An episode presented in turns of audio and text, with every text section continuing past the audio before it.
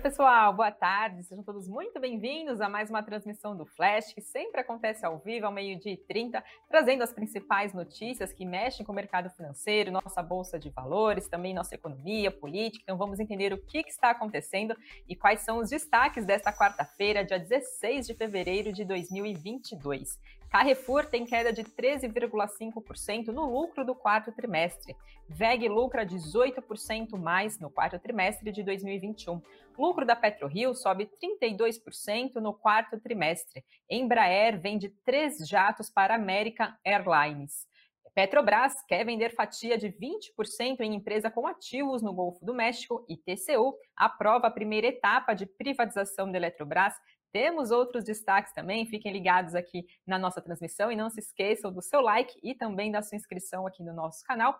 E vamos falar da temporada de balanços que segue a todo vapor aqui no país. Hoje trouxe três resultados, alguns deles os principais, claro, vamos tendo, outros ao longo do dia, né? No final, então, geralmente no começo da noite, também de manhã. No nosso site vocês conferem todos os detalhes também de outras companhias. E vamos falar do Carrefour Brasil, que registrou um lucro líquido de 766 milhões de reais no quarto trimestre. Isso representa um avanço de 13, uma queda, perdão, de 13,5% em relação ao mesmo período do ano passado. Já no ano de 2021 como um todo, o lucro caiu 13% e foi de 2 bilhões e 400 milhões de reais.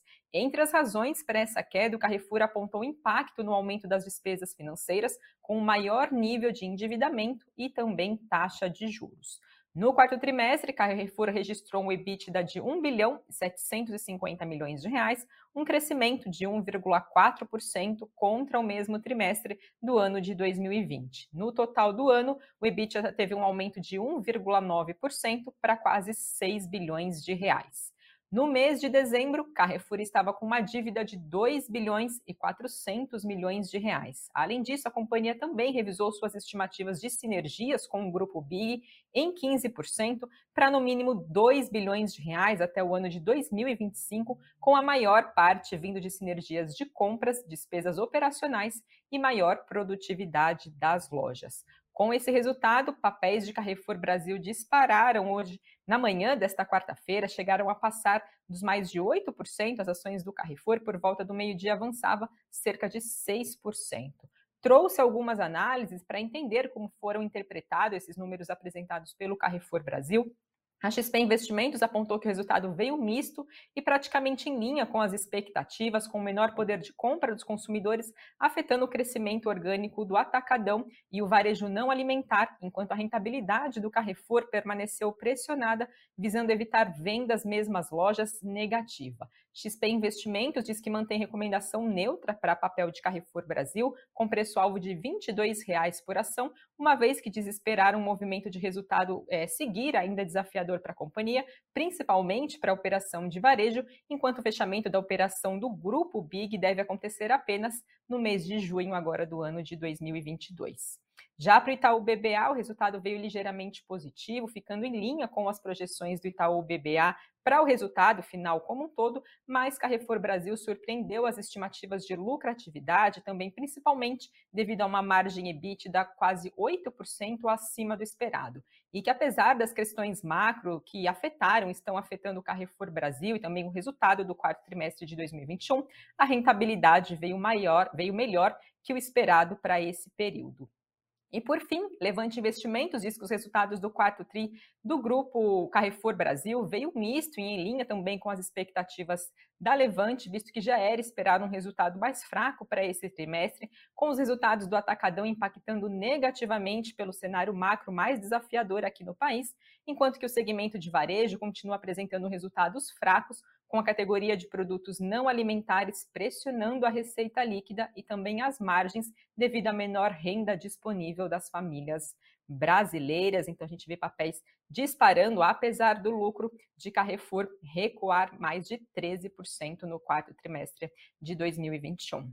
Quem também divulgou seus resultados referente a esse período foi a VEG, que teve um lucro líquido de 874 milhões de reais no período, isso é quase 18% maior em relação ao quarto tri do ano de 2020. No acumulado de 2021, o lucro passou dos 3 bilhões e meio de reais, um aumento de 53% em relação a 2020. No quarto trimestre, receita líquida da VEG ficou em 6 bilhões e meio de reais, mais de 30% em relação ao quarto tri do ano de 2020. Em relação ao EBIT, da capacidade de geração de caixa da companhia, ficou em 1 bilhão 120 milhões de reais, um crescimento de 14% em relação ao quarto TRI de 2020. E, por fim, o retorno sobre capital investido atingiu 30,5% no quarto trimestre, um crescimento de 5 pontos percentuais em relação ao quarto TRI do ano anterior.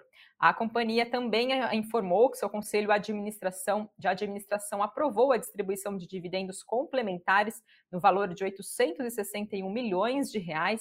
Esse valor corresponde a 20 centavos por ação ordinária e vão receber esses dividendos quem tiver papéis da companhia ao final do pregão, agora já de sexta-feira, dia 18 de fevereiro. Então, atenção, acionistas de VEG. Com esse resultado, papéis da companhia estavam em queda de 4,9%, agora pouquinho antes do início do, da transmissão do flash. Então vamos entender que apesar desse resultado ter vindo considerado positivo, por que, que então os papéis de VEG estão em queda? Genial Investimentos diz que o resultado da VEG veio neutro, que embora a empresa tenha tido mais um ano de crescimento da receita, entende que os desafios da cadeia de suprimento global e, consequentemente, também as pressões nos custos, somado ao novo mix de produtos, vão continuar pressionando as margens da companhia, que devem ficar em patamares inferiores a 2020 e também 2021. E diz que entender que há um risco muito grande associado também à não progressão desse crescimento da companhia.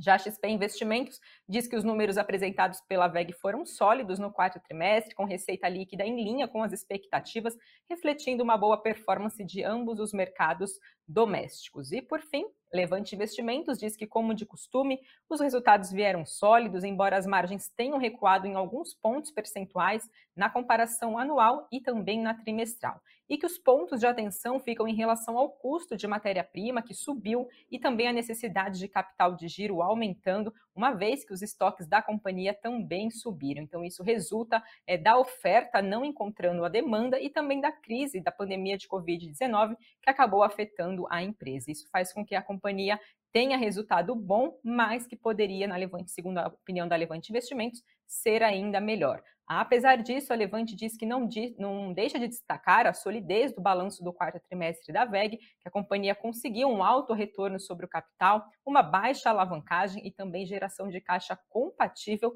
com o nível de investimento em CAPEX.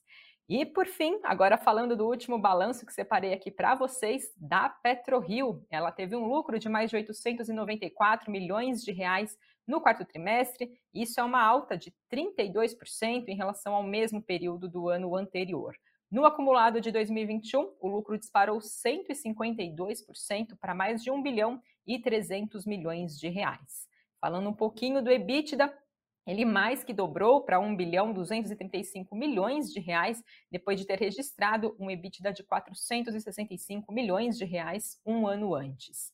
Já a receita da companhia somou mais de 1 bilhão 770 milhões de reais no quarto trimestre, um avanço de mais de 100%, enquanto a receita anual atingiu 4 bilhões 396 milhões de reais, um avanço de 131%. Papéis de PetroRio também estavam em alta hoje, por volta do meio-dia, subia 0,8%, e a Levante Investimentos apontou que o resultado veio bastante positivo, e também já era esperado esses números positivos, por causa do aumento da capacidade de produção, além também da PetroRio ter surfado a alta do preço do petróleo.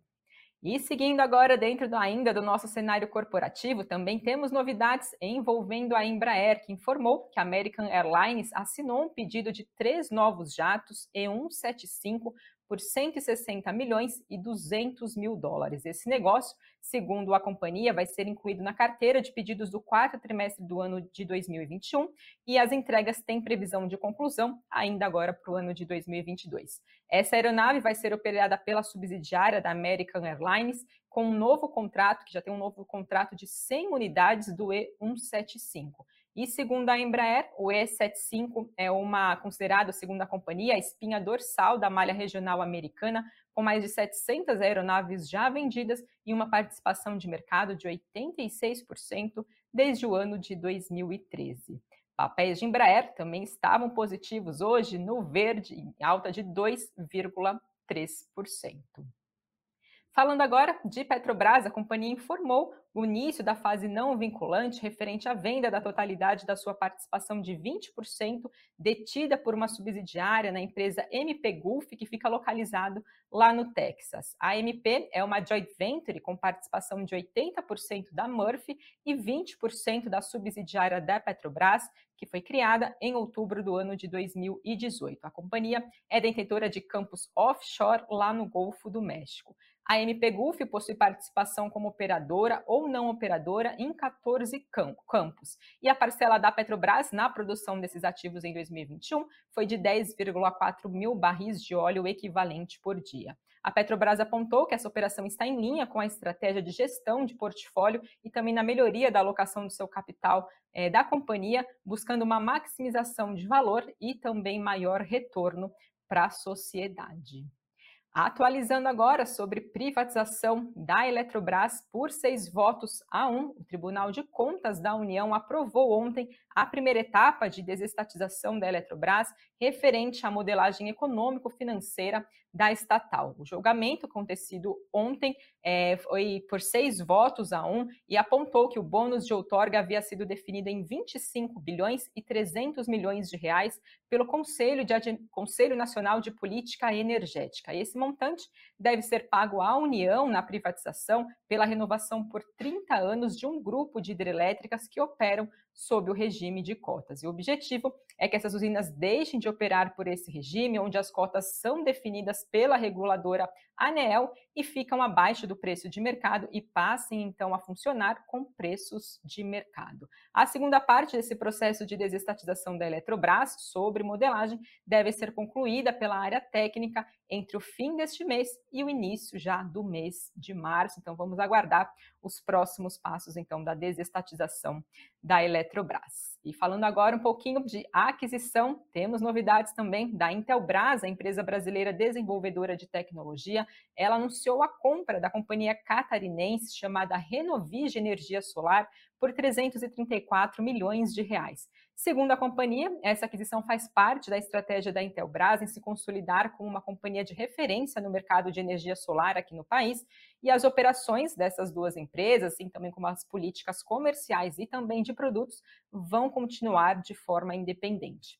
A Renovige, ela tem a matriz localizada em Chapecó, em Santa Catarina, tem 200 colaboradores, está há 10 anos atuando no mercado brasileiro, em, fazendo desenvolvimento tecnológico de soluções fotovoltaicas. No ano passado, o faturamento da empresa foi de 799 milhões e meio de reais. Essa é a segunda grande aquisição que já foi anunciada pela Intelbras desde a abertura do seu capital na Bolsa Brasileira, recentemente, né, foi há cerca de um ano o IPO da Intelbras na Bolsa Brasileira. Então, novidades também vindo então do cenário da Intelbras em meio aos processos de aquisição.